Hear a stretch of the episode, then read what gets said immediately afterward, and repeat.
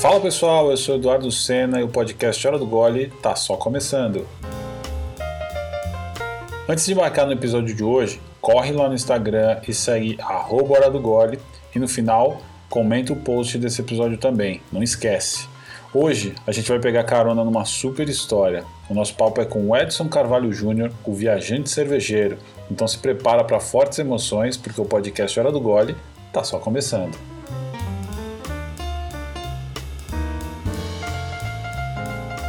Ele é publicitário, sommelier de cervejas, editor do blog e Instagram Viajante Cervejeiro. Ele já foi para quatro continentes, visitou mais de 20 países, mas foi atravessando o Brasil de bar em bar, pegando carona, que ele resolveu escrever o seu primeiro livro, De Carona até o Próximo Bar. Eu estou falando com o viajante cervejeiro vulgo Edson Carvalho, um dos caras mais simpáticos, queridos e bom papo do mundo da cerveja. É um prazer receber você aqui, seja muito bem-vindo. Obrigado por ceder esse, esse tempo pra gente, por dar essa oportunidade. Grande Edu, cara, obrigado, velho. Eu que agradeço o convite aí, é sempre um prazer. A gente tem se encontrado muito pouco, mesmo quando estava tudo liberado aí, né? É verdade. Mas sempre, sempre bom te encontrar aí. Vamos bater esse papo, cara. Sempre um prazer mesmo dividir as minhas histórias aí. Muito bom, né? Eu queria até aproveitar aqui e começar a falar é, como a gente se conheceu, né, cara? Que foi num, numa visita sua a São Paulo, a gente vai chegar nesse ponto aqui do papo. E eu conheci o Edson, soube que ele vinha para São Paulo, eu estava começando a vender meu livro e estava fazendo umas pesquisas e encontrei o Edson, o perfil dele, a história dele, o blog e tudo mais e soube que ele vinha para São Paulo. Aí eu fui na cara de pau mesmo, mandei uma mensagem para ele, pegou o contato, falei: "Cara, você vai vir para cá, né? Queria queria mandar meu livro para você, dar um jeito. Aliás, eu ia mandar e aí você falou: "Não, eu tô indo para São Paulo, né?" Foi isso. E aí foi quando isso. eu te conheci, né, cara? E aí começa a nossa história nesse dia, lá no EAP, num evento que você fez aqui, conheci o Alex também, do Beer Flakes, nesse dia. Cara, foi no, no, no Pier, não foi? Foi no EAP, cara. Foi no EAP porque tinha um monte de gente lá no dia. Ah, tá. É que depois rolou um outro evento no Pier, mas que tu foi também, eu acho. No... Pô, inclusive nesse dia eu teve um sorteio e eu ganhei o Beer Tony, cara. O Alex que me ah, entregou, foi, foi nesse tá. dia. Conheci, tá. o, conheci um monte de gente nesse dia, o Douglas, do Cerveja o, o Líquido Sagrado, do o Claudião, né, o Cerveja Holândia. Cara, foi no, foi no, no, no, na, quando eu completei um ano de viagem como viajante cervejeiro. Que evento. Foi lá em, no, no EAP, foi isso mesmo, cara. Foi. Essa galera tava lá. Foi, foi, comemoração de um ano de, de, de, projeto. Muito bom, muito bom. Um começo bacana, e aí desde, desde então a gente tem se encontrado aí. É sempre um momento raro, né? Porque encontrar o viajante cervejeiro, vocês vão conhecer agora um pouco da história dele, vocês vão entender que não é fácil. E sempre que a gente encontra, tem que realmente parar, tomar uma, fazer uma pausa, apreciar, porque esse cara é um cara que agrega muito, né? Mas antes de falar do, do, do viajante e do cervejeiro profissional que você é hoje, né? Eu queria saber mais sobre os caminhos que você percorreu antes de cair na estrada da cerveja. Cara, a minha vida é muito louca, porque eu olho para trás e parece que foram outras vidas, sabe? Uhum. Eu, eu eu cresci Naquela, quando eu era pequeno lá em Barbacena, eu, cre, eu cresci numa fazenda, cara. Até os 9 anos de idade eu morei numa fazenda. Uhum. E, e, era, eu me sentia muito Chico Bento mesmo, assim, porque a gente ia estudar na cidade próxima, que tinha 14 mil habitantes, que é a cidade onde eu depois me mudei, e era pra gente a cidade grande, sabe? Qual que é a cidade? E chama Porecatu, no norte do Paraná, perto de Londrina. Porecatu. É Porecatu, uhum. divisa com o estado de São Paulo.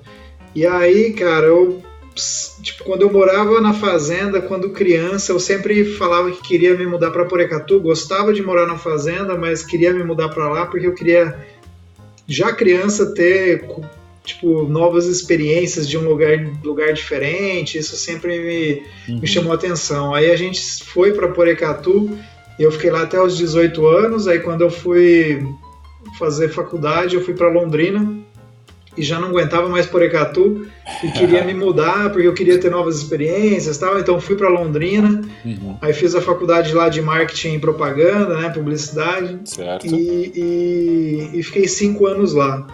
Aí quando eu me formei, eu tava meio perdido assim sobre o que fazer e já queria sair de Londrina, queria ir para um lugar maior, uhum. é, atrás de novas experiências sempre. Uhum. Aí eu acabei indo para Curitiba é, e, e, em Curitiba eu consegui um trabalho, tenho parentes lá em Curitiba Aí consegui um trabalho lá, cara, de tipo de. Na área de publicidade, nada, não? Não, nada a ver na área de publicidade. Comecei a trabalhar numa empresa de, de, de tecnologia, assim, é. desenvolvimento de software, e eu fazia o comercial, cara. Oh. Nada a ver com a área. Eu, eu nem sou um cara de comercial. Vestia, tinha vestir terno para visitar, eram clientes grandes. é, gravata, era uma coisa mó bizarra. Eu acordava e falava, tá, vamos me fantasiar agora para ir trabalhar. Que louco. E, isso me incomodava muito. Uhum. Mas eu fiquei lá algum tempo, assim, é, alguns anos em Curitiba, até que eu saí do Brasil, cara. Começou a me incomodar muito essa ideia de, de a vida estava passando e eu estava fazendo algo que eu não que eu não estava gostando. Uhum. Só que eu não sabia muito o que, que eu queria também. Aí eu peguei, tava com uma, uma ex-namorada na época, a gente né? Tava junto, tal, e a gente decidiu ir para fora do Brasil. Uhum. E na cara e na coragem, assim, para eu queria ter uma experiência fora, eu nunca tinha viajado para fora, isso eu já tinha meus meus 20, 26 anos mais ou menos. Aí eu peguei e e saí, cara. Foi aí quando eu fui pra, pra, pra Europa e foi lá que começou a minha história com cerveja. Assim. Então essa foi a sua primeira grande viagem, né? Essa é que foi. você fica mais tempo fora, né? Foi maior, meados de 2006, assim? Exato, foi isso, cara. Eu fui meados de 2006 e voltei final de 2007, começo de 2008, algo assim. E você nessa primeira viagem, então você foi. Não, não, tinha nada a ver com cerveja, mas quando chega lá você, você descobre esse, esse mundo, né? Conta como é que foi esse encontro aí.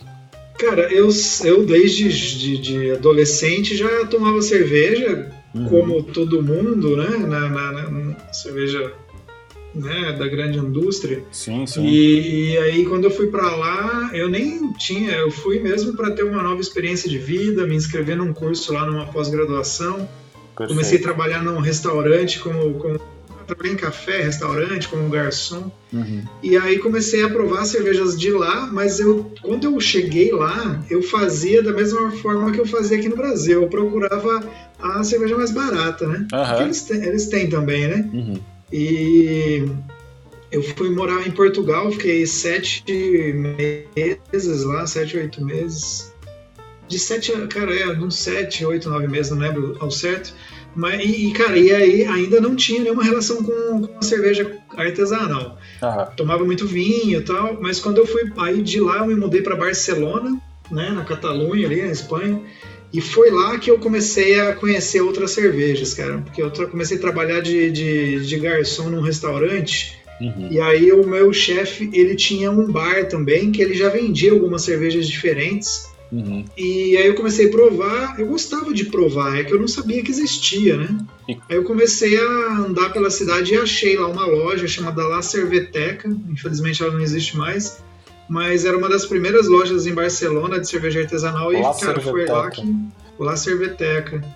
E aí foi lá que minha história começou, cara. Mas foi uma coisa muito assim de explodir a cabeça, sabe? Eu falei, como assim? Eu tô aqui com já 27 anos e até agora eu não tinha conhecimento que existia isso, sabe? E me diz uma e... coisa, aqui que, o, o, qual que era, não sei se você vai lembrar, né? Normalmente a primeira vez a gente nunca esquece. Uhum. Você lembra, assim, qual foi a primeira cerveja ou qual foi a, o que te chamou mais atenção nesse começo? Sei lá, foi uma, uma cerveja, uma escola, foi um rótulo, o que que... Como Cara, é que você descobriu? Perfeitamente, assim como se fosse ontem, cara, porque foi muito marcante para mim. Uhum. É, eu cheguei, eu tava andando lá é, é, no bairro Gótico, que é um bairro é, lá de Barcelona, e esqueci o nome do, do bairro, mas enfim. Uhum. É toda uma arquitetura mais gótica, assim, bem antiga. E daí tinha uma lojinha, cara, que eu vi essa lá, Cerveteca, entrei, mas eu não sabia direito o que que era tinha ninguém, era de tarde e estavam os dois donos que eram sócios, eram jovens assim da loja, estavam tomando uma cerveja. Daí eu entrei, eu Eram jovens hipsters. barbudos. Exato. Exato, é o perfil. É. Esse é o perfil. Aí eu, eu entrei e vi um monte de garrafa diferente, com os rótulos diferentes, e perguntei o que que eram aquelas garrafas, se era vinhos, que, que bebida que era. E eles falaram, não, cara, é tudo cerveja. Daí eles se ligaram que eu não sabia de nada que estava acontecendo ali, porque a Espanha também estava num começo de, de, de, revolução de cerveja, assim, não Legal. é um país que tem tradição, né? Mas aí, tradição com cerveja. Aí, cara, eles pegaram e perceberam isso. E, e eu sempre digo que eles fizeram um trabalho que é, é, é, que todo um trabalho exemplar de sommeliaria assim. Ah. eles pegaram eles, eles falaram assim cara está com tempo? Eu falei tô. Ele falou então senta aqui. E eles estavam tomando uma cerveja né? Eu já volto a ela. É, eles falaram olha explicaram que eram cervejas artesanais que eram de micro cervejarias que tinha da Espanha de outros lugares fizeram toda legal. uma colinha ali para mim. Aí eu perguntei o que, que eles estavam bebendo. E ela uma Beer né, da, de Bamberg, na Alemanha, clássica para o estilo de cerveja de malte defumado. Só que é uma cerveja que você não oferece para quem nunca tomou uma cerveja diferente, né? Sim, com Porque certeza. Porque ela, é, pô, ela vai assustar, né? Se não tiver um preparo bem para provar ela. Ela assusta e, mesmo. E, mas assusta, pois é. Aí eles pegaram e eu perguntei qual era a cerveja, eles me falaram. E daí eles perguntaram se eu queria provar. Eu falei que queria. Eles falaram assim, tá, então antes da, da gente te dar a cerveja, deixa eu te contar uma história. Hum. E ele começou a falar. Falou, olha, essa é uma, é uma cerveja da região da cidade de Bamberg, na Alemanha, que é uma cidade que, que tem como tradição malte fazer cerveja de malte defumado. Me explicou o que, que era o malte defumado, uhum. por que que daí ele, o que, que ia trazer de características para aquela cerveja. E, e, me contou toda uma história e eu ali admirado, porque eu adoro histórias, assim, né? E, e, aí ele pegou e falou assim: olha, encheu um, um copo para mim e falou assim: ó, esquece tudo que você acha que sabe sobre cerveja, abre a sua cabeça, porque você vai tomar algo completamente diferente que você não vai ter referência. Então não tente comparar com a cerveja tradicional que você está acostumado, porque senão a sua experiência vai ser ruim. E aí eu fiz isso, eu estava viajando né, tava morando fora, eu tava bem aberto para experiências. Pediu mesmo. isso pro cara certo, né? Exato, cara. Daí que eu demais. lembro que eu provei a cerveja e enlouqueci. Eu falei, como assim, cara? Como assim isso é cerveja? E aí eu pô, fiquei, fiquei lá um tempo conversando com eles. E aí eu tava quase para vir embora, faltava um mês, um mês e pouco, assim. Daí eu ia quase todo dia lá na, na, na loja e pedia para eles escolherem uma cerveja para mim e contar a história para mim. E foi aí que eu fui me interessando. Cara, é... que história, que demais, velho. Pois é, e, e aí eu, eu, digo isso, cara, que a minha primeira cerveja foi uma totalmente inusitada. Uhum. Depois eu tive a oportunidade de, numa outra época, é, visitar a Bamberg, visitar a Schlenkerla, que eu tenho. É por isso que eu digo que é um dos estilos que eu mais gosto, porque tem uma conexão emocional também, tem, né? assim, com essa cerveja. Uhum. Tem uma coisa aqui, Edson, que assim é, duas coisas muito importantes, né? Primeiro, a forma como os caras te apresentaram, né, a cerveja, que eu acho que isso é, é para quem está ouvindo aqui e já tem, já é formado, tem um conhecimento de sommelieria e ou, ou quer virar um sommelier, né? É, isso serve para todo mundo na, na real, né? Para quem é especializado ou para quem quer ser, que é tem a ver com o que eu digo sempre que você, na verdade, se você não gosta de uma cerveja provavelmente você foi mal apresentado a ela, né? E quando você está falando de cerveja artesanal, a apresentação é o segredo, né, cara? Porque uma, é, você quando apresenta uma cerveja especial para alguém, essa vai ser é, é, é, só o primeiro passo, né, cara? Porque a pessoa fica tão intrigada quando se apresenta direito que ela anda sozinha depois, né? Eu já fiz isso várias vezes, cara. Eu fiz, assim, de mostrar uma cerveja diferente, contar uma história, a pessoa fica intrigada, fica interessada e vai embora. Sim. E é muito bacana ver como os caras fizeram isso com você e olha onde você tá, né? Um cara, pô, com uma bagagem enorme na cerveja, né? sobre cerveja, sobre história é, despertar em você essa coisa de entender a história também, a sua história em si, é, ouvir muito, né, das pessoas, a gente vai ver aqui ao longo do papo, né, você ouviu a história de muita gente, de como nasceram várias cervejarias, como foram criadas várias cervejas, né. É muito legal reforçar isso aqui, né, e a conexão que você cria, né, com a pessoa, entre, entre a pessoa e uma cerveja, ela é uma coisa para a vida, né? Porque ela é muito especial. Então você tomou a sua primeira cerveja lá, você contou aqui essa história, tenho certeza que todo mundo conseguiu visualizar, porque você conta com emoção mesmo, né? De, pô, você é, viaja para aquela cena, para aquele bar, eu consigo imaginar você lá fazendo esse, essa iniciação. E a mesma coisa, que eu também costumo falar, a gente não pode esquecer, que é de onde a gente vem, né, cara? Você, hum. tá, você começou dizendo que você não conhecia nada, né? Você bebia cerveja da grande indústria, né? Então, eu também tenho grandes conexões com essa história da cerveja, porque eu já tomei cerveja com amigos incríveis, tive com conversas incríveis tomando uma cervejinha no boteco, né? Então Sim. é importante saber que não é, não é sobre a cerveja, a cerveja é especial e agora esquece tudo que você passou com as outras cervejas, porque você tem uma conexão sentimental ali, tem momentos, tem pessoas, tem amigos, né? Tem coisas que também ficam, né? E que a gente não pode esquecer, né? Você, você só está enriquecendo o seu, o seu repertório de cerveja, né? Então, não aponte o dedo para a cervejinha de larga escala do coleguinha do lado, né? Se Exato. quiser fazer alguma coisa por ele, apresente uma cerveja especial e conte uma boa história, né? Claro, com certeza, cara. é, história, história vende e, e é bem isso que você falou elas chamam atenção, né? É. E, e, eu lembro quando eu voltei e comecei a trabalhar com cervejas, eu eu estava aprendendo também e, e, o Daniel Wolff, que foi o meu meu tutor, vamos dizer assim. Mentor. Meu mentor, exato. É. Ele, ele falava, falou, cara, aprende as histórias das cervejas. Naquela época vinha, a maioria eram importadas, né? Uhum. Ele falou, porque a história vende, cara. Porque o cara, ele, ele quer provar algo diferente, a cerveja é mais cara, então você agrega valor contando uma história. Você não está inventando nada, você está realmente contando a história da cerveja. E a pessoa ela se interessa tanto que ela quer comprar para tomar com os amigos e replicar essa história, né? Exatamente. Então, vira um papo de bares que você está fazendo. Eu fico pensando assim, pô, os caras lá que, que, que, contaram todo, tiveram toda a paciência, né? Para um uhum. estrangeiro ainda, né, cara? Olha isso, cara. De, de, de, fazer isso, eu fico pensando, pô, eles não sabem como eles mudaram a minha vida naquele dia, né? É verdade. mudaram de fato. A, é cerveja, a cerveja mudou minha vida completamente. Não, com certeza. Então, é muito importante, é, é né? como a gente faz isso no trabalho, que a gente também mudou a vida delas e a gente não sabe, isso é muito legal. É verdade. É, ter paciência é não julgar o que o que é que você falou, não julgar o que o outro porque a gente já também já, já foi assim. E, e uhum. cara, não tem. O lance é, é, o momento, né? Se, se a pessoa tá se divertindo com aquela cerveja, não é. Às vezes tá, vai tomar uma cerveja super boa, uma cerveja mais cara, artesanal, numa situação ruim, não vai valer a pena também. Então. Exatamente. É, é ser mais leve, né? É isso aí.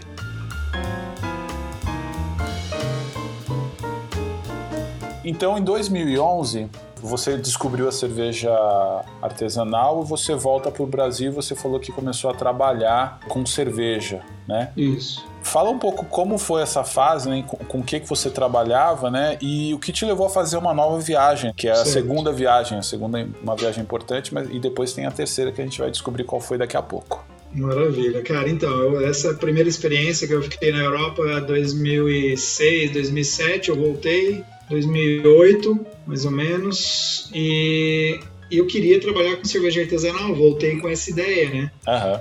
Aí eu. Só que não tinha, cara. Voltei para Curitiba, comecei a procurar, achei o site do, do Daniel Wolff, o mestrecervejeiro.com. Uhum. E, cara, mandei uma mensagem para ele, porque ele era um dos primeiros blogs que falava sobre cerveja, né, no Brasil, assim. Uhum. Aí mandei uma mensagem para ele ali pelo blog, falei, me apresentei e tal, e falei, cara, eu vi que você escreve sobre cerveja, não sei se você trabalha com isso, e eu tô procurando trabalho nessa área, assim, quero, quero me envolver. Como que eu faço?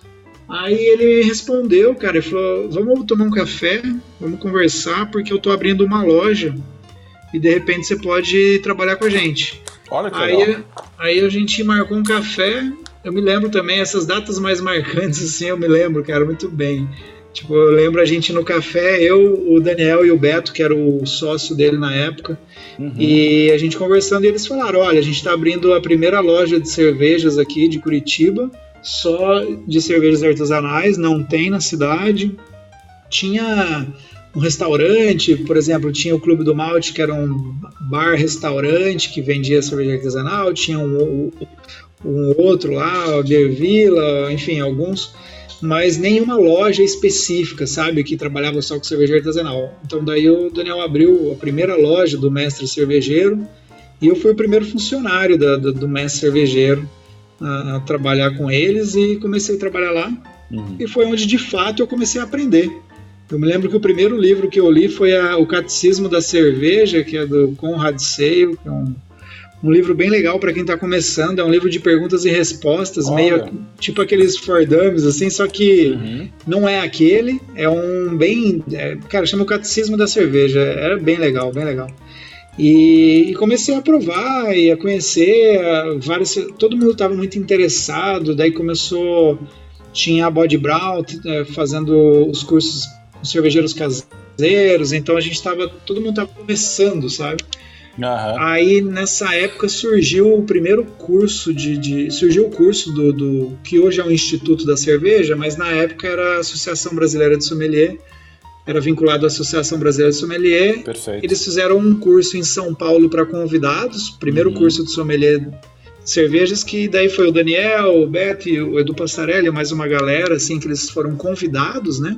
Uhum. E aí a segunda turma no Brasil foi a, a, a primeira turma que eles abriram para as pessoas pagarem para fazer, mas foi a segunda no Brasil, e eles fizeram em Curitiba. E porque uhum. o mercado em Curitiba estava muito aquecido, nessa época e aí eu me inscrevi eu fiz esse curso porque eu estava investindo já daí como investimento nessa uhum. carreira né da cerveja e foi muito legal porque era uma turma só de gente que estava querendo trabalhar com cerveja ou estava abrindo cervejaria ou estava abrindo bar foi muito legal. Eu fiz o, o curso, era o pessoal da, da cervejaria Dum, o uhum. Celso, do Bar do Celso, a gente fez o curso juntos. Só os monstros. O, o Samuel da Bode Brau, o Junqueira da Morada com Etílico, o pessoal da, uhum. da, da Way, toda a galera da cerveja, assim, que hoje estão aí despontando. Foi muito legal é, essa turma. E aí a gente fez esse, esse curso e aí foi o um momento que quando eu comecei a estudar assim de fato, falei, não, é aqui que eu quero ficar mesmo, nesse mercado, nesse meio. Uhum. E, e, e, aí fiquei trabalhando na loja. A gente fazia lá, cara, um, um, festival de cerveja que quem ia na época lembra com saudosismo que era um dos melhores festivais de cerveja do Brasil, porque se chamava Beer Day. Beer e, Day. e a gente fazia no estacionamento da loja e lá em Curitiba tem uma cena rockabilly muito forte. Uhum. E, e, e, a galera da, da, da, dos rockabillys, assim, consumiu muita cerveja artesanal. Então a, a, o, o, festival era com banda de rockabilly, é, é, tinha lá às vezes uma exposição de carro antigo, e aí era, a gente convidava as cervejarias que, que, que a gente vendia lá, brasileiras, então, por exemplo, tinha barraquinha lá da, da Vals, da, do Colorado, da Colorado, Olha. de algumas cervejarias de Curitiba. E o mais louco, velho, é que os caras mesmo ficavam servindo cerveja, sabe? Tipo, o Zé Felipe e, e, o Thiago, às vezes o Marcelo Carneiro tava lá, o pessoal da, da distribuidora da, da Beer Manix, que é da Brooklyn e outras cervejarias. Que então demais, era assim. Cara. Era uma fase muito. A história estava sendo escrita ali, né? É, cara, e era todo mundo muito apaixonado, não tinha treta ainda, sabe? Não uhum. tinha muito ego, tava todo mundo querendo se juntar para crescer, né? É, o começo, então, né? O começo é, é, normalmente assim, né? Até o, Isso. Até cara, hoje, hoje a gente tem um monte de cursos, né?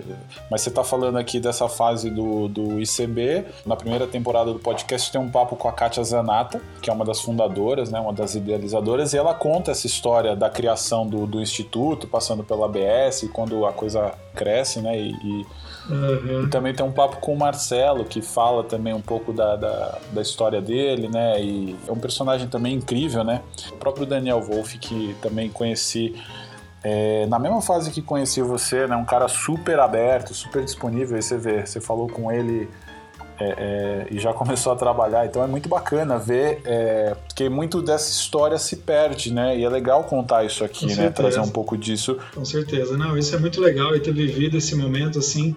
É bem. Eu gosto bastante, cara. Isso era que ano, o Edson, mais ou menos? Cara, isso era 2010, 2009, 2010. 10. É, por aí. E aí, 2011 final de 2011. 2011 que você resolve viajar de novo. Exato. E eu foi, quero saber cara. por quê. Então, aí tem uma questão. Hum. Quando eu fiquei os dois anos fora na minha primeira viagem, Uhum. É, cara, eu nunca tinha saído do Brasil, foi a minha primeira grande viagem e eu já fiquei de cara dois anos. É, conheci alguns países que, que me encantaram, assim, na Europa, morei lá, né? Passei perrengue pra caramba. É, trabalhei lá entregando jornal, trabalhei de garçom, trabalhava por de garçom muito pesado na hora onde eu trabalhava. Ah, imagino. Mas, cara, era uma baita experiência, assim, eu tava lá pra. Eu curtia, sabe? Tipo, uhum. meu, é isso aí, eu sei que é temporário e vou aproveitar.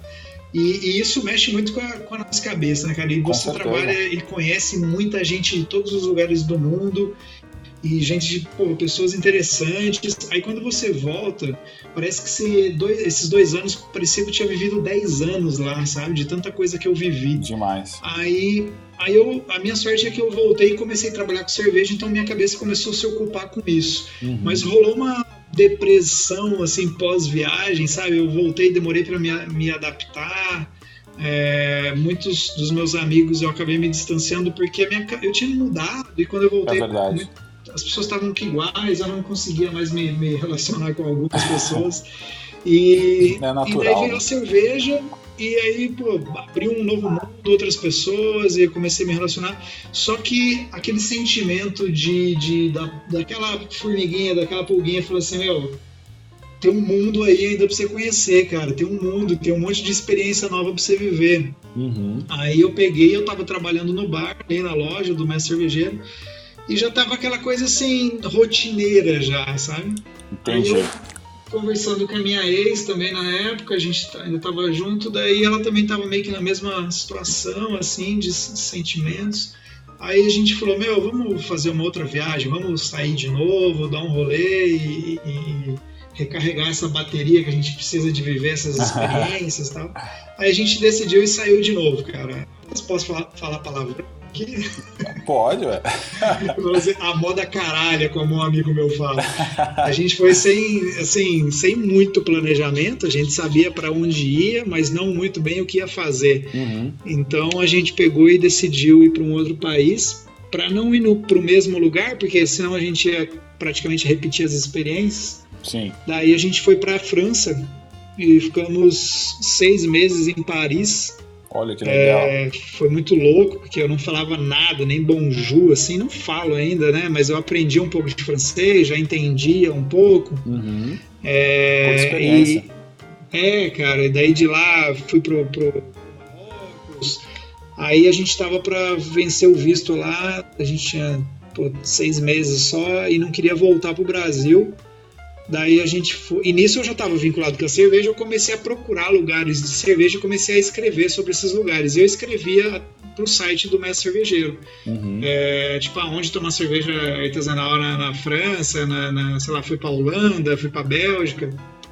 Escrevia lá. Então aí começou a surgir o viajante cervejeiro. É, era aí que eu queria chegar. Era aí que é. eu queria chegar, porque quando todo mundo conhece né, o, o viajante cervejeiro conhece o Edson e eu conheci você através do site, né, cara? E tem muito conteúdo bom, é, suas histórias e tal.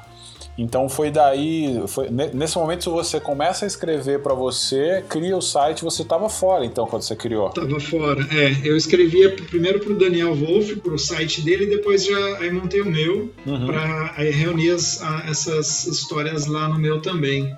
Mas foi aí que começou. E, e daí a gente pegou da França, a gente foi para o sudeste da Ásia, ficamos três meses fazendo um mochilão lá, pelo Vietnã, e tudo lá o coxa, assim, velho. Baixo custo total. Que é o melhor, né, cara? Para você também ter, é, ter experiência, não, passar perrengue, sim, né? Total, total. E porque a gente não tinha dinheiro mesmo, mas a gente metia a cara, assim. Legal demais. E, e comia muito enquanto eles comiam nos restaurantes, tinha medo de comer na, na rua, a gente comia muito em barraquinha de rua. e nessa época lá, cara, a gente não encontrou, encontrou em três meses a gente teve encontros com brasileiros, eram muito raros, assim. Uhum. A gente encontrou, acho que em três meses, três encontros com brasileiros, assim, por acaso. Olha. É, e, não mais, assim. Então foi uma experiência muito rica também. E eu buscava cerveja artesanal lá, uhum. foi legal. É, e, e, inclusive fiz uns posts de TBT ultimamente de uns bares lá de Singapura, outro da, da, acho que do Camboja, não sei. E daí voltamos para a Europa, ficamos mais três meses. E aí foi quando eu voltei para cá e vim morar em Florianópolis. Uhum. Vocês ficaram quanto tempo lá mesmo, no fim das contas? Foi um, um ano um total. Ano. Daí eu vim para cá, a gente veio para cá no final de 2012, para voltamos pro Brasil, daí a gente se separou e eu vim, vim, morar em. Ela veio também, mas a gente se separou uhum. e vim morar em Florianópolis, é, porque eu queria morar perto do mar, queria morar mais perto da natureza. E, e, e a cena cervejeira aqui também já estava acontecendo, e, e, daí eu falei, ah, vamos, vamos para Floripa e. Era um outro momento, né? É.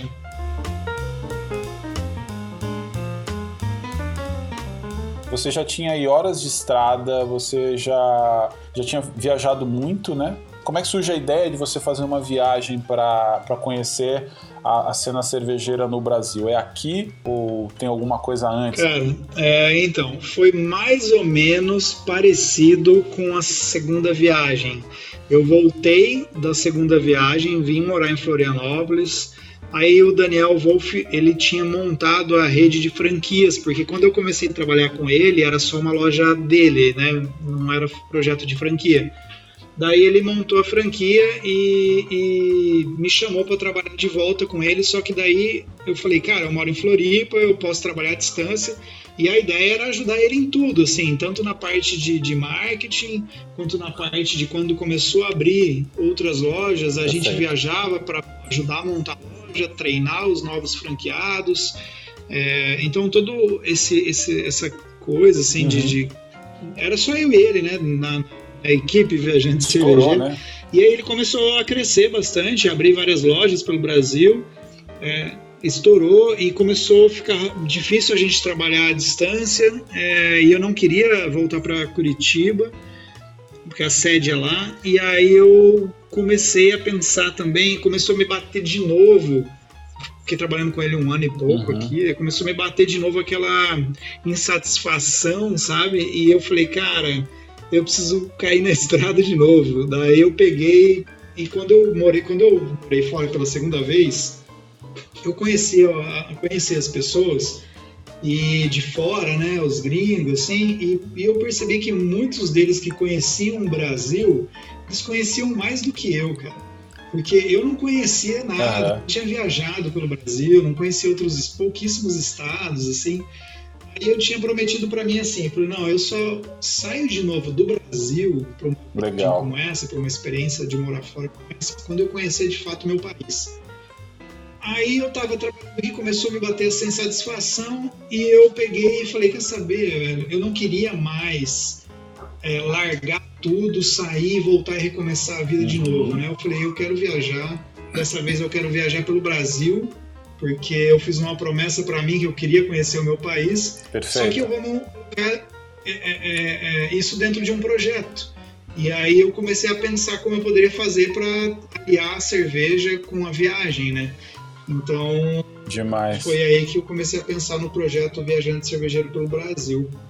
E, e aí eu conversei com o Daniel, falei que pô, ia sair né, da, da empresa e ia embarcar nesse projeto pessoal, assim, uhum. que, que virou meu trabalho. E foi um projeto que acabou assim, você fez, fez sozinho, né? Mas assim, ele não teria acontecido se você não tivesse tido a ajuda, né, de tantas pessoas, né? Para começar, Sim. viabilizar isso em termos de custo é impossível, né, se você for pensar. Não, e aí você um dos maiores desafios que você deve ter tido para resolver é como fazer essa viagem, como se locomover, como se alimentar, como se hospedar. E você tinha um objetivo, né? Então você vai conhecer o Brasil, você vai usar a cerveja como mote principal e, e a história é muito rica, né? A gente vê no teu material todo, né, no conteúdo e no livro que a gente vai falar daqui a pouco. E aí você consegue então realizar o sonho de fazer a grande viagem por aqui, né? Quem foram as pessoas que te ajudaram nesse começo, né, né para colocar esse projeto em pé? Eu acho que é legal você colocar isso aqui, né? Porque uhum. você teve alguns apoios, né, cara? É importante dar essa dar esse crédito, né? Cara, no, eu costumo dizer assim que a viagem ela não fui eu que fiz, né? Foram todas as pessoas com quem eu encontrei as pessoas que me receberam, que abriram as portas das casas delas, as pessoas que me deram carona. Uhum. E é, é os os amigos que eu fiz, então todas essas pessoas são responsáveis. Eu só fui um cara que fui que tive a ideia, né? E eu não faria nada disso sozinho. Uhum. É, eu tive uma grande ajuda no, no primeiro, no meio da viagem para frente, é, mas, mas foi logo depois que eu completei um ano de viagem.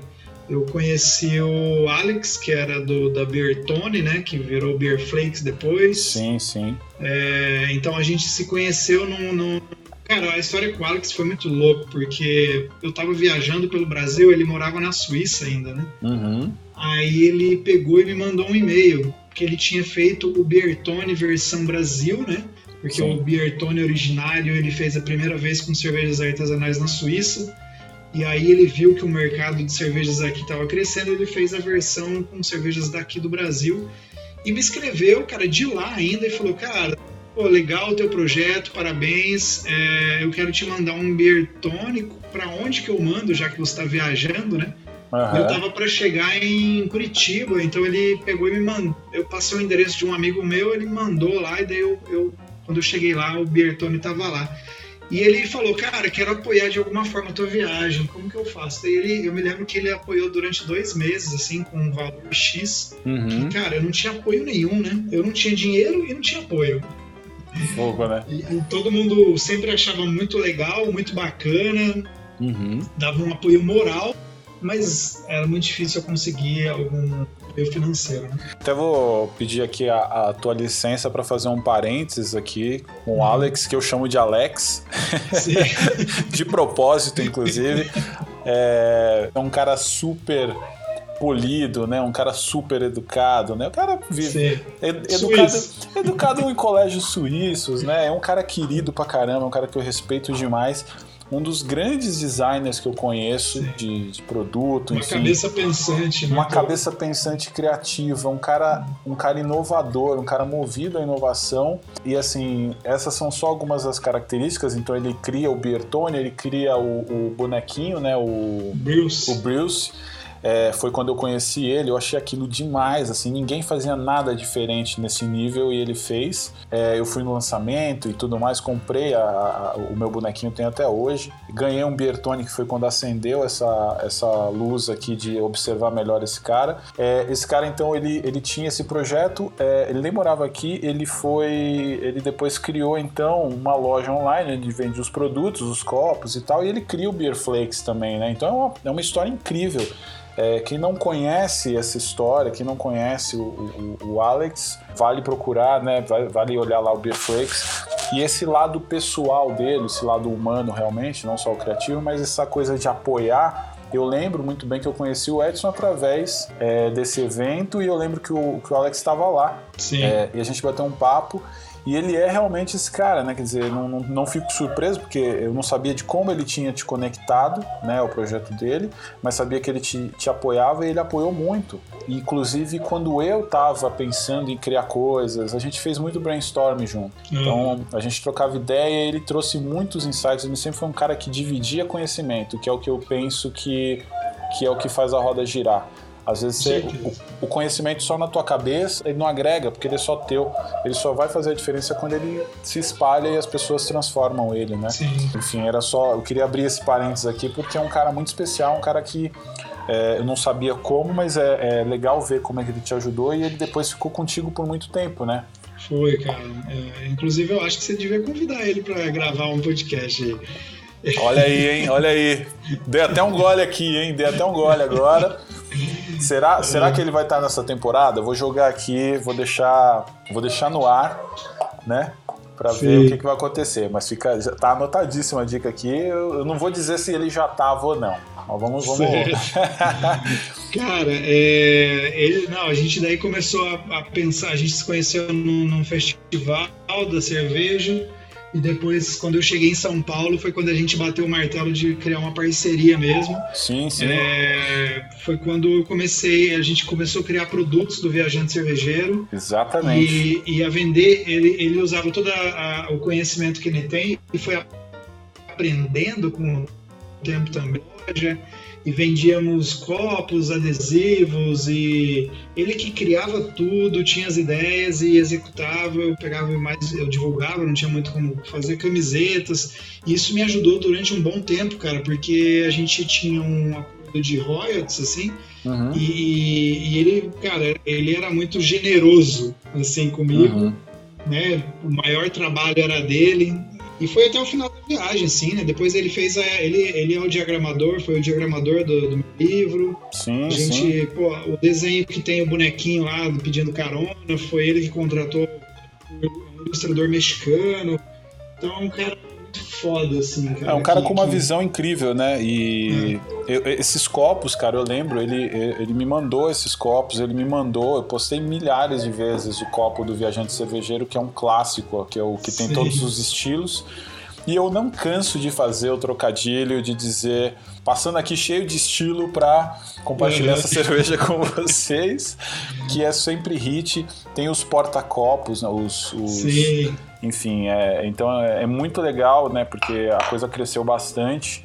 É, de, dentro, desse, dentro desse momento que você estava passando aí da, da viagem, Inclusive, eu tive a oportunidade de ir em um evento que você conduziu aqui em São Paulo, é, junto com o Alex, é, que você foi fazer um workshop, né? Então conta um pouco a dinâmica do, do da tua viagem, né? Que você você você sair, você foi conhecer lugares, sim, mas você também chegava lá, você além de conhecer, você fazia também um trabalho teu, né? Você compartilhava também um pouco da sua história, falava sobre cerveja, né? Você sempre fazia algumas coisas ali em paralelo, né? Fala um pouco desse. Cara, assim, eu não, como eu estava dizendo, eu não tinha nenhum patrocínio, né? Sim. Essa história começou depois e até mesmo não, não bancava 100% dos meus custos que eu tinha na viagem. Uhum. Então eu precisava fazer dinheiro de alguma forma. E, e a forma que eu fazia era ministrando pequenos workshops nos bares ou então depois de um ano da viagem, nesses, eu fui sentindo que nesses workshops as pessoas queriam saber mais da viagem do que falar uhum. de cerveja que eu estava falando ali, ensinando alguma coisa. Aí eu comecei a montar um.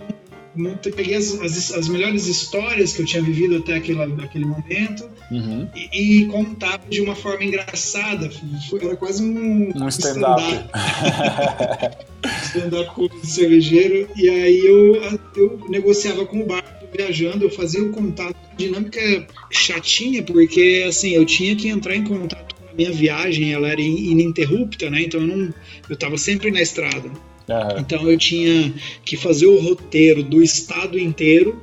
Por exemplo, ah, eu vou entrar em São Paulo, mas eu tô, no, tô fora, tô no Paraná. Então, quais as cidades que eu vou, quais os bares que eu vou visitar, é, uhum. e daí eu já entrava em contato com esses bares, explicando quem eu era, o trabalho que eu estava fazendo e, e, perguntava, pô, vamos, eu não tenho patrocínio, eu, eu não quero que você me pague nada, não, pra, né, eu, vou, eu, eu quero conteúdo para eu divulgar o, para pôr no meu blog, divulgar teu bar, mas eu preciso fazer dinheiro. Então vamos montar uma turma, fazer um bate-papo aí sobre cerveja, eu conduzo, vamos falar não sei o que e tal. E daí a gente estabeleceu um valor e eu acabava dividindo os custos com o bar e esse uhum. dinheiro é o que me sustentava de certa forma. Uhum. Então eu ia fazendo isso, cara. Muitos lugares topavam, alguns davam certo, outros não davam. E, e assim eu ia levando a viagem. Fui assim até o final.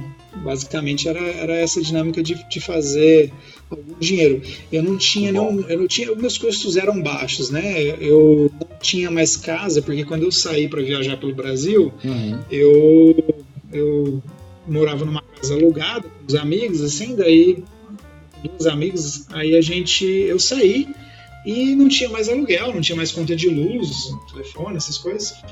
Então eu tinha, eu minha mochila precisava comer e pagava internet pro celular porque eu precisava me comunicar. Uhum. E era isso, daí só que cara, você gasta, né? Comer é, não, você tem, fora, tem. Gastando. E aí nos bares eu nunca pedi nada nos bares. Então, assim, a maioria dos caras me recebiam e, e não me cobravam, mas eu também, porque eu ficava sentado bebendo com o dono do bar, porque ele estava me contando a história dele, uhum. mas eu nunca pedi nada e muitos dos lugares eu ainda pagava. Sim. Só nunca foi ser um mendigo da cerveja, como dizem hoje.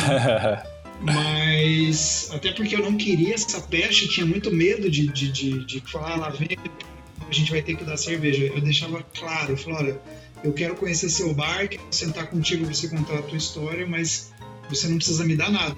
Essa é a questão, eu quero conhecer porque eu estou fazendo isso. E como era um papo reto, muito sincero, era muito legal, assim, cara. E que deu super certo, né? É.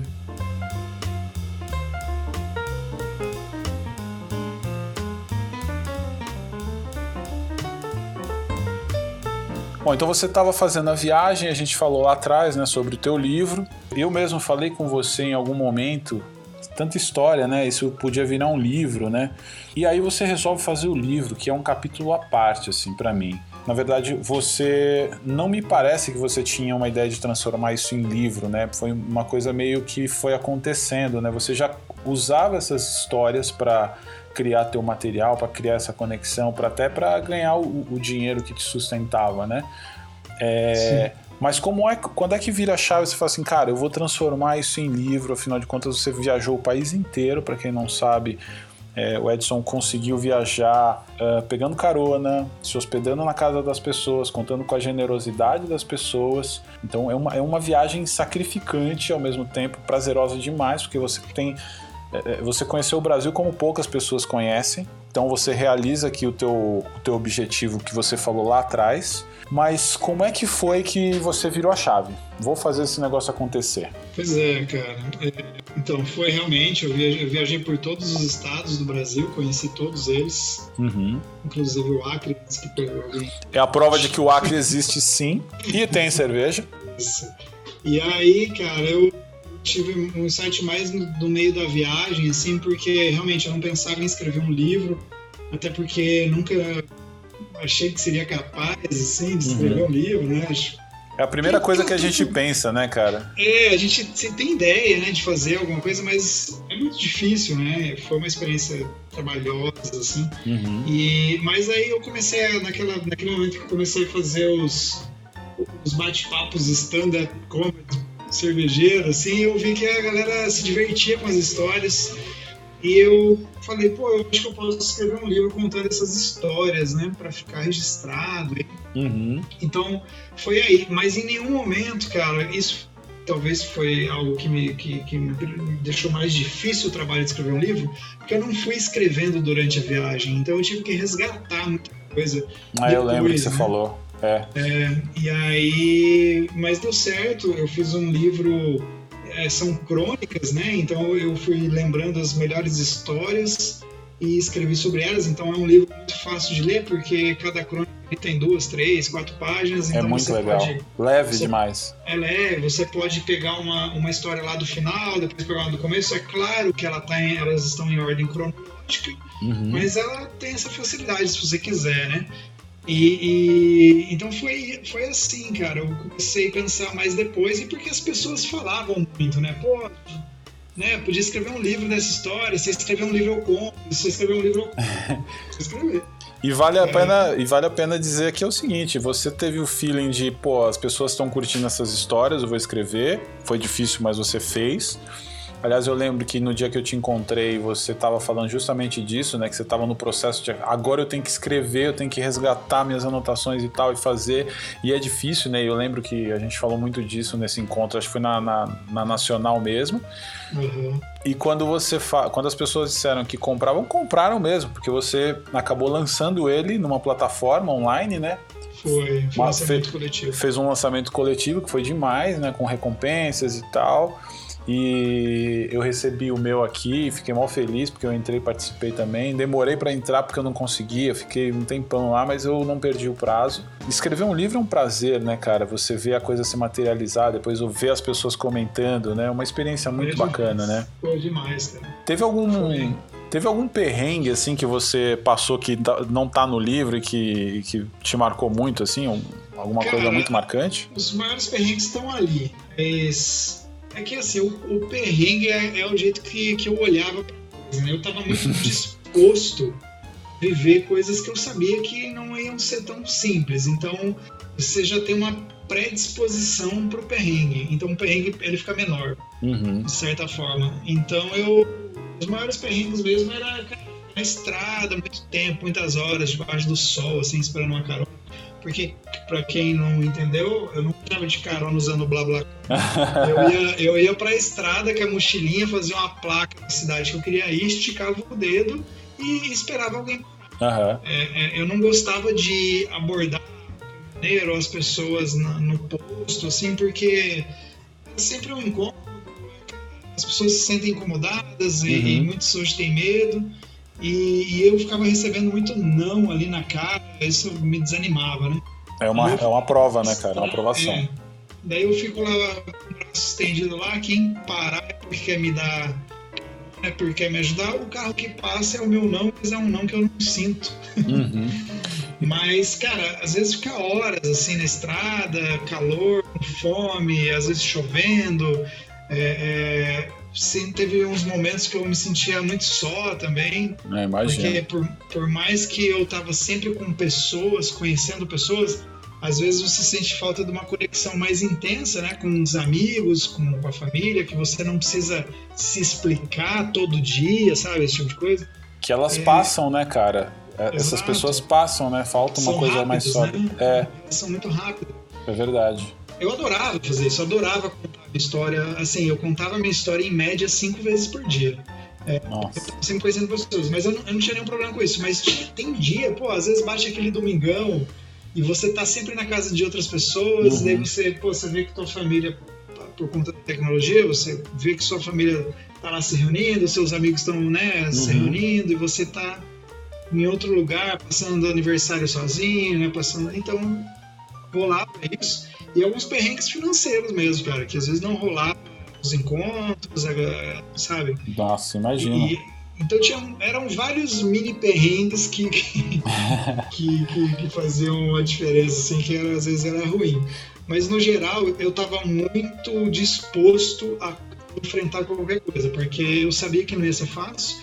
E para mim eu, eu, era uma missão. Então você tinha um objetivo claro, né, cara? Então é um você objetivo. vai. Exato. Teve gente que falou assim: por que você não divide em, em, blocos, em blocos de viagem menor? Você, sei lá, faz uhum. o, os três estados do sul, para, escreve sobre eles, depois sai, faz mais uns dois estados e volta. E eu não queria fazer assim, porque eu sei que não ia ter o mesmo peso para viagem é, e eu poderia me desanimar, porque, cara, assim, eu tô há um tempo parado já de novo.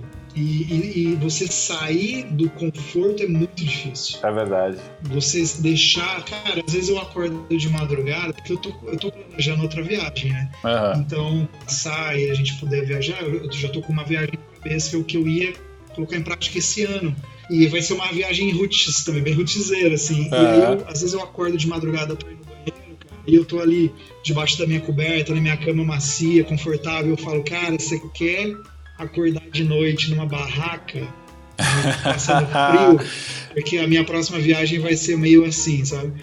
E, e aí eu sei que na hora eu falo, não, eu tô muito bem aqui, só que, cara, é, é, são essas viagens que me movem, assim, então eu começo a ficar incomodado e eu sei que a partir do momento que eu sair eu vou me, me preparar psicologicamente para isso e vou enfrentar da forma que for. Isso vai virar história para um outro livro de repente. Vai Sim, com certeza. Pena, e falando nisso, até é, depois de tantos perrengues, né, cara? É, não sei se você já respondeu essa pergunta, mas quando você terminou a viagem, cara? Como foi? Onde foi? Qual foi essa? Como foi essa sensação, cara? Cara, foi, foi assim. Foi a primeira, a última cidade foi Palmas, no Tocantins. Uhum. E eu não sabia como eu ia voltar embora. é longe pra caralho. Eu, eu, falava assim, quando eu chegar lá, eu decido. Chegou a hora, tenha... chegou a hora de não. voltar para casa e eu não faço ideia de como vai ser. Isso. É. Aí eu falei assim, cara, se for o caso, eu falo que com, com, meus tios, com a minha mãe, com as minhas irmãs, falar, junta cada um um pouquinho aí e compra uma passagem de avião pra voltar. Que eu não vou voltar de carona, não. Já deu minha chega, conta. Chega, não aguento mais. Aí, bem isso. Daí eu tava lá na casa do Gabeira, que era um cervejeiro, inclusive, de lá, que a gente boa me recebeu. E aí eu tive muita sorte. Eu sei que quando eu cheguei lá, baixou assim o meu cara, parece que saiu aquela história, né? O peso das costas e falei, cara, consegui. sabe? Tipo, me emociona agora de lembrar, assim. Legal, tipo, mano, cara. consegui, velho. Consegui, não acredito. Fiz uma parada que, assim, que eu saiba, ninguém fez. E, e eu, principalmente, consegui colocar em prática um objetivo meu, né? Pô, foram dois anos e meio na estrada, então foi muito significativo eu conseguir chegar no, no, último estado do Brasil e certo, sabe? É, é uma sensação única, né, cara? É isso que eu queria. Eu queria. Eu tinha sempre tive essa curiosidade, né, cara? Você fala muito de quanti, dois anos e meio, centenas de cidades, não sei o quê, centenas de pessoas, mas quando acaba, cara? Quando acaba, essa sensação também, depois que você olha para trás e fala assim, cara, dormi na rua, Fico, passei sol, chuva, fome. Teve muita coisa boa, mas também teve muita coisa ruim que você, que você acaba su superando porque você tem um objetivo maior. Você olha para trás e fala assim: beleza, consegui. É, é, pega essa aí, mundão. Exato. Essa sensação é, muito Cara, boa, né? A sensação, a sensação de que, assim, agora eu posso fazer qualquer coisa, tá ligado? Você tipo, se eu fiz isso dar certo do zero, agora que de certa forma as pessoas me conhecem, eu falei, agora eu posso fazer qualquer coisa. Putz, demais. E esse sentimento é muito bom.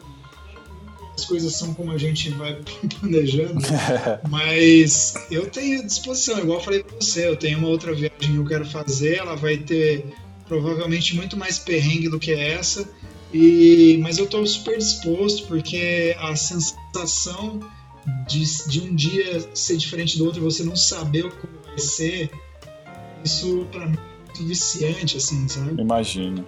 É, que então, demais, cara. Eu dei muita sorte, Edu, porque aí eu tava e falei, agora como eu volto? Aí uma cervejaria, cara, daqui de Santa Catarina ligou.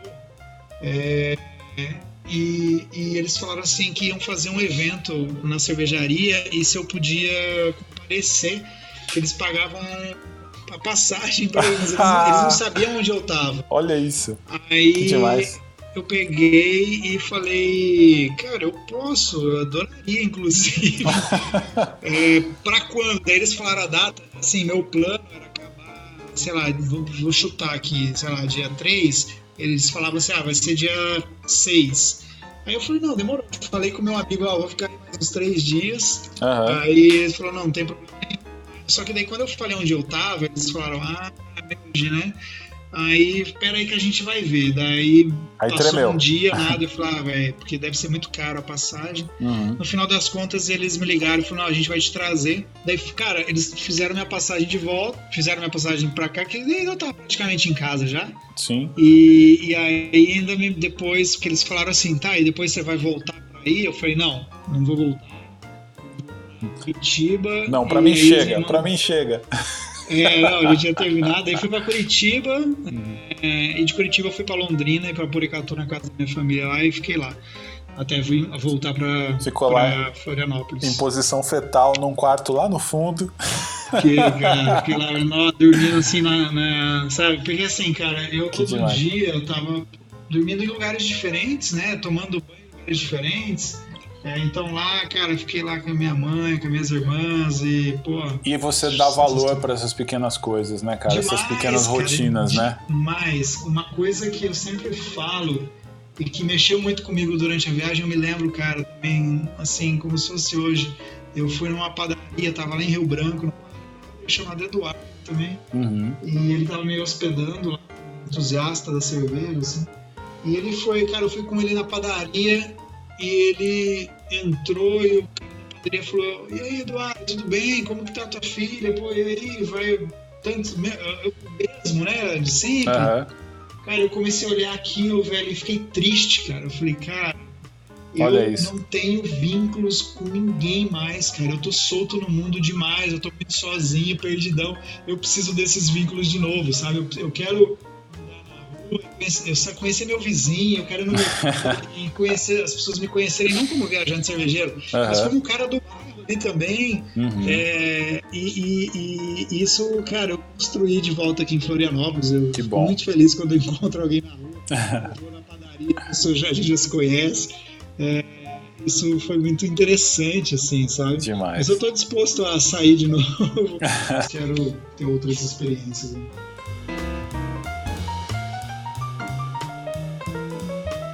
Como viajante, agora você é um viajante profissional e um cara que está sempre envolvido com, com outros projetos, mesmo que não no momento, mas você já está pensando em coisas na, lá na frente, né? Mas até quem está muito ocupado precisa fazer uma pausa, né? E o que eu quero saber de você é o seguinte: o que você faz naquela pausa entre umas e outras?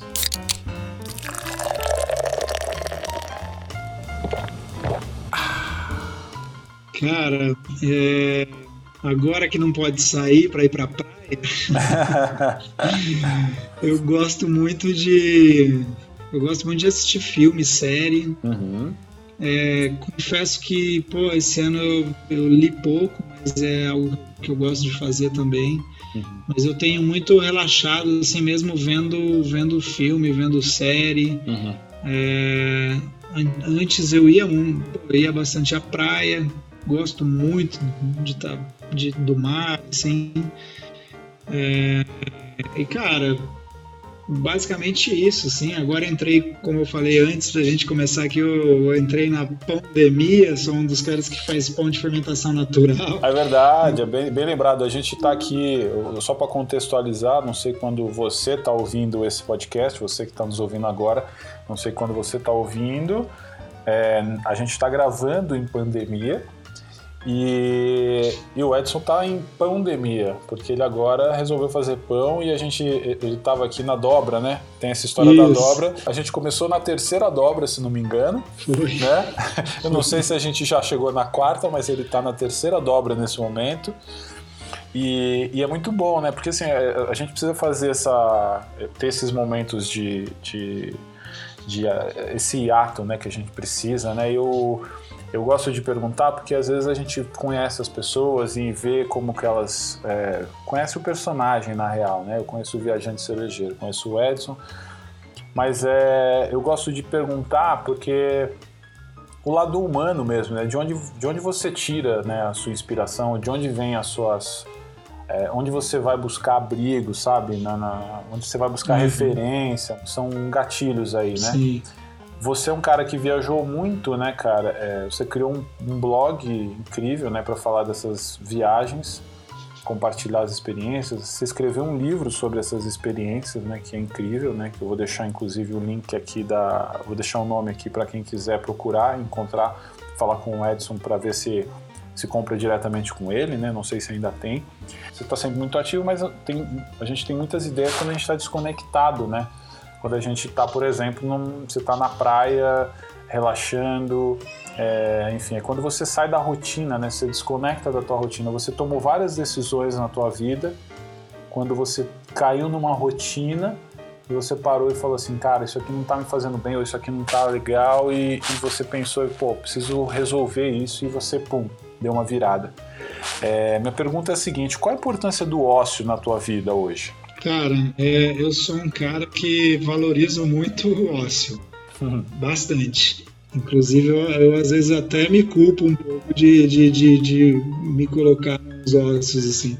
Uhum. Mas eu gosto muito justamente por isso que você falou, cara. É muito perceptível, é muito real, é, é muito certo que a gente consegue ter as melhores ideias, assim, eu pelo menos, quando eu me desligo realmente das coisas.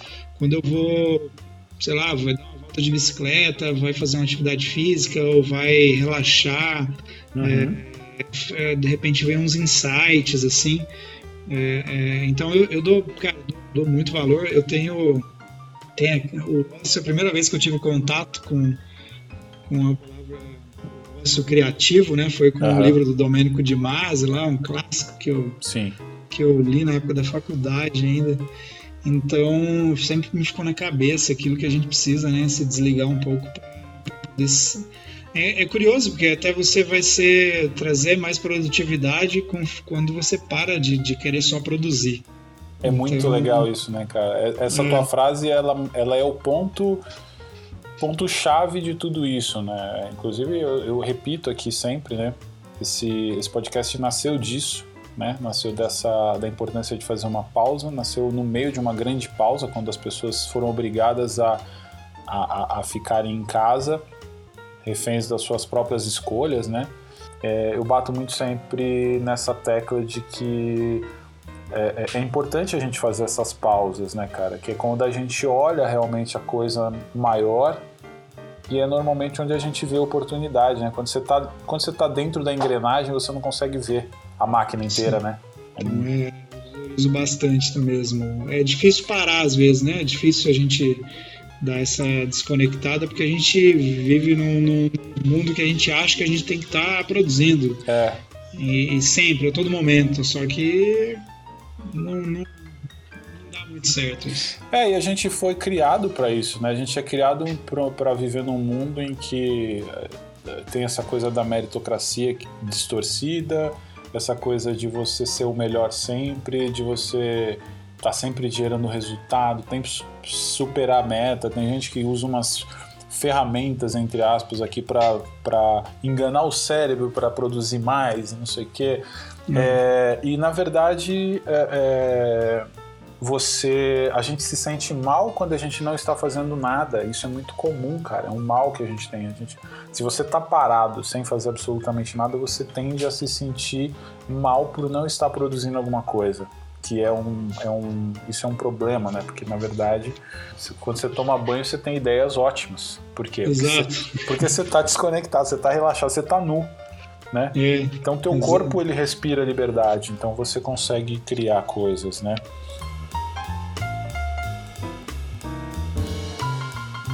Olhando aqui para tua história, né?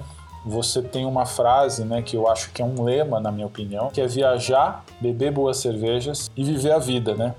Você viajou Sim. muito, você conheceu o Brasil como pouquíssimas pessoas tiveram a oportunidade de conhecer. É, você experimentou cervejas únicas, em oportunidades únicas. Então dá para dizer que você leva o lema a sério, você conseguiu colocar esse lema na tua vida, né? É, você está agora no momento de pausa, justamente pensando no, no, no, que você vai fazer na próxima, qual vai ser teu próximo passo, né?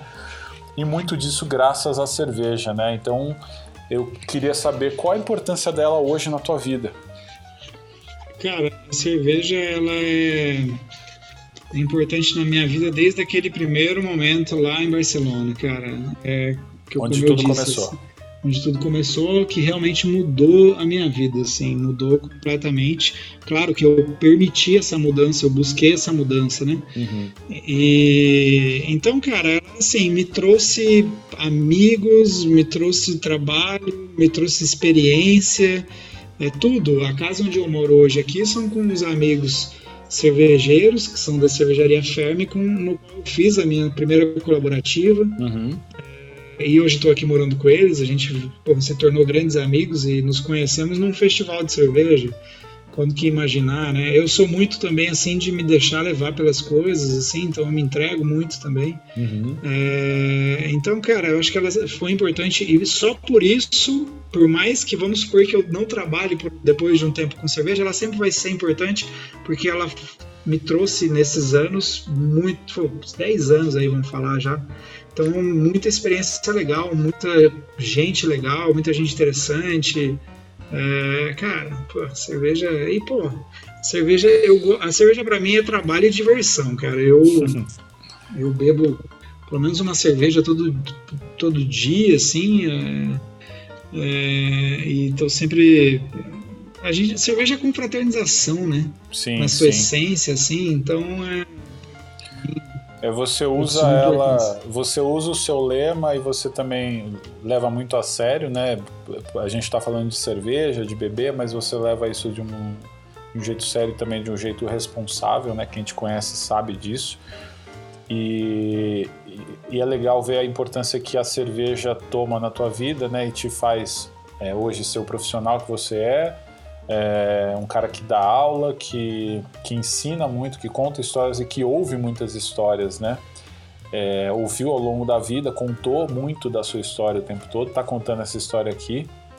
E eu fico muito feliz de poder compartilhar isso, né? De poder ser o meio para um fim que é levar essa história para mais pessoas, porque eu acho que é, uh, é, é, inspirador ver como você conduziu tudo, como você chegou nessa história de como você é, é, caiu na estrada, enfrentou enfrentou os perrengues e, e sempre com uma meta lá na cabeça, sempre com um desafio maior na frente. Você falou, vou e vou, vou conseguir, e conseguiu, né?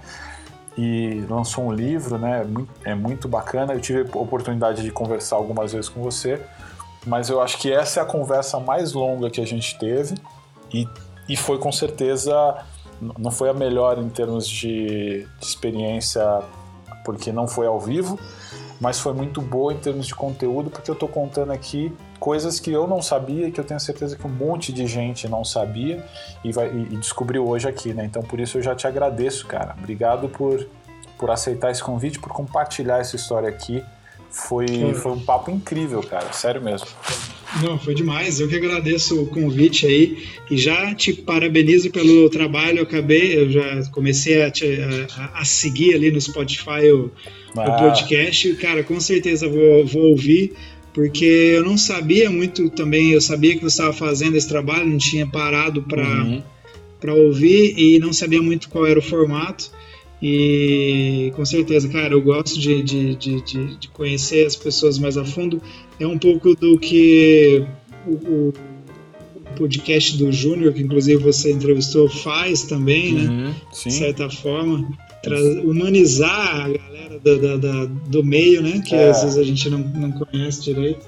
Isso é muito legal, velho. Então, parabéns pro teu trabalho também, cara. Obrigado pelo convite. Pô, obrigado, obrigado. E assim, é, é, a gente sabe que falar com o Edson é uma coisa que vai longe, né?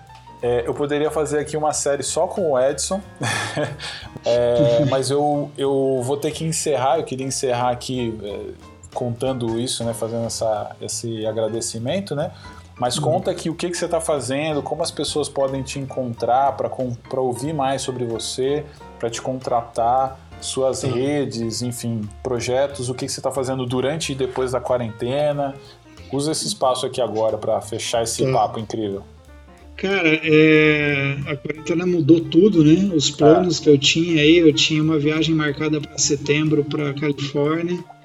É, eu ia acompanhar um grupo que a gente ia visitar várias cervejarias lá na Califórnia, então a viagem foi cancelada.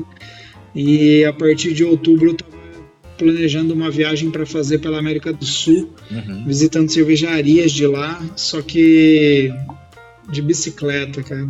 Ó. Oh. Então, a Demais. ideia é, é, montar, é igual a galera que viaja de cicloturismo, assim, equipar uma bicicleta e e, e rodar por lá, visitando cervejarias, acampando na, na estrada tal, uhum. e, e para depois também poder contar esses, essas histórias. Então, essa agora não vai dar, obviamente, uhum. mas assim que começar a liberar, é uma viagem que eu quero fazer. Talvez eu comece a fazer até pelo Brasil mesmo, para ir conhecendo como que é viajar dessa forma é, mas é algo que vai, vai acontecer. O, o meu livro hoje eu não tenho ele impresso, mas assim eu tô com quase pronta para fazer a reimpressão dele. Eu fiz algumas alterações. Uhum. No, no, no, na capa, internamente, algumas correções. Então, segunda edição aí? Uma segunda edição. é, o me, é o mesmo livro, só que é uma segunda edição com algumas ilustrações. É, que legal. E aí, e aí eu tenho que imprimir ele. Uhum. É, eu busquei apoio de algumas, algumas empresas para me ajudar na, na, na, impressão. Tudo que eu faço é muito. É, eu, eu, faço por conta, né? Eu que vou atrás das coisas, da gráfica, tudo. A impressão, o primeiro livro foi assim, montei a equipe. Uhum. Então, aí eu consegui umas empresas para me apoiar, para ajudar na, na, impressão dessa segunda edição. Que bacana. Delas, no final das contas, por conta da pandemia, teve que tirar o apoio, então atrasou um pouco, mas vai sair a, o livro. Você quer falar o nome de, de, de, alguém que apoiou? Você quer, você que sabe? Cara, é, até que, que tá comigo agora é a cervejaria Handwerk, daqui de Santa Catarina. Uhum. Todas daqui de Santa Catarina a Handwerk, a Cervejaria Única e a Stannis. Legal, é bom. Aí tem o Cerverama também, que é o designer que fez toda a capa, ele também entrou com apoio. Legal. É, e é isso. E, cara, daí é, me encontrar é fácil, é no, no, Instagram ali, Viajante Cervejeiro, ou no blog viajantecervejeiro.com.br. E eu reativei agora com, com a pandemia, eu tava vendo o que, que eu poderia fazer de conteúdo, eu reativei o meu canal no YouTube É, eu então, tenho visto. É, pois é, é, Daí é Viajante Cervejeiro BR, então me, é, me, me acha fácil. Toda terça eu publico um, um vídeo diferente. E, e, cara, e daí eu tô fazendo várias coisas. Faço uns trabalhos de divulgação para algumas cervejarias uhum. é, pontuais, outras que têm algum trato mensal. É claro que agora caiu bastante. Eu trabalhava muito com festival e, e agora pô, parou tudo. É. Mas a gente tá indo, cara, se reinventando aí do jeito, do jeito que dá. Tá ótimo, velho. Eu vou compartilhar aqui todas as redes. A primeira cerveja do Edson, exclusiva aqui, exclusividade Hora do Gole, para você saber como é que esse cara caiu na, na, na, história da cerveja. Você vai descobrir aqui. Eu vou deixar o link, eu vou deixar o nome da cerveja aqui. Deixa eu aproveitar então. Claro, Desculpa, claro. Eu não, eu não falei também da minha primeira cerveja colaborativa que eu fiz, né? É verdade. Então, teve a minha primeira cerveja colaborativa, né? Que eu fiz com, com a galera da cervejaria Ferme, daqui de, de Santa Catarina. Uhum. É uma Sour Ale com adição de, de dry hopping de Nelson Salvão, um lúpulo neozelandês Cara, ela é extremamente aromática. Ela ganhou medalha de prata né, no Festival Brasileiro da Cerveja, que foi muito legal. A minha primeira cerveja colaborativa. O, o Caio, que é o cervejeiro, é um cara extremamente competente, criativo e é o responsável né, pela receita. Eu, eu disse mais ou menos, a gente desenhou como a gente gostaria que ela ficasse, mas quem botou a mão na massa de fato para fazer ele é o cervejeiro. Uhum. Então, cara, é uma cerveja que o primeiro a gente, a gente fez uma litragem lá de 2 mil litros, vendeu super rápido. Aí a gente ganhou a medalha, ia começar a fazer um outro para vender e aí veio a pandemia, fechou tudo. A gente acabou fazendo mais um lotezinho pequeno de 300 litros uhum. e estamos vendendo. Estão é, vendendo onde? A gente, cara, eles estão montando um e-commerce porque também estão tendo que se adaptar, né? Porque eles têm um bar aqui em, em Florianópolis, mas Florianópolis está bem, bem fechado, assim, as sim, pessoas sim. não. É, hoje fechou de novo os bares e restaurantes, então vai mais devagar. Então eles estão no site ah. para poder enviar. Mas ele, é, se de repente entrar em contato com eles pelo Instagram, que é Ferme Cervejas, ou até comigo mesmo, né? Eu coloco no contato, dá eles verem, tem um. Pra, provavelmente tem uma quantidade mínima para poder enviar, né? Ah, tá. Mas, tá cara, tranquilo.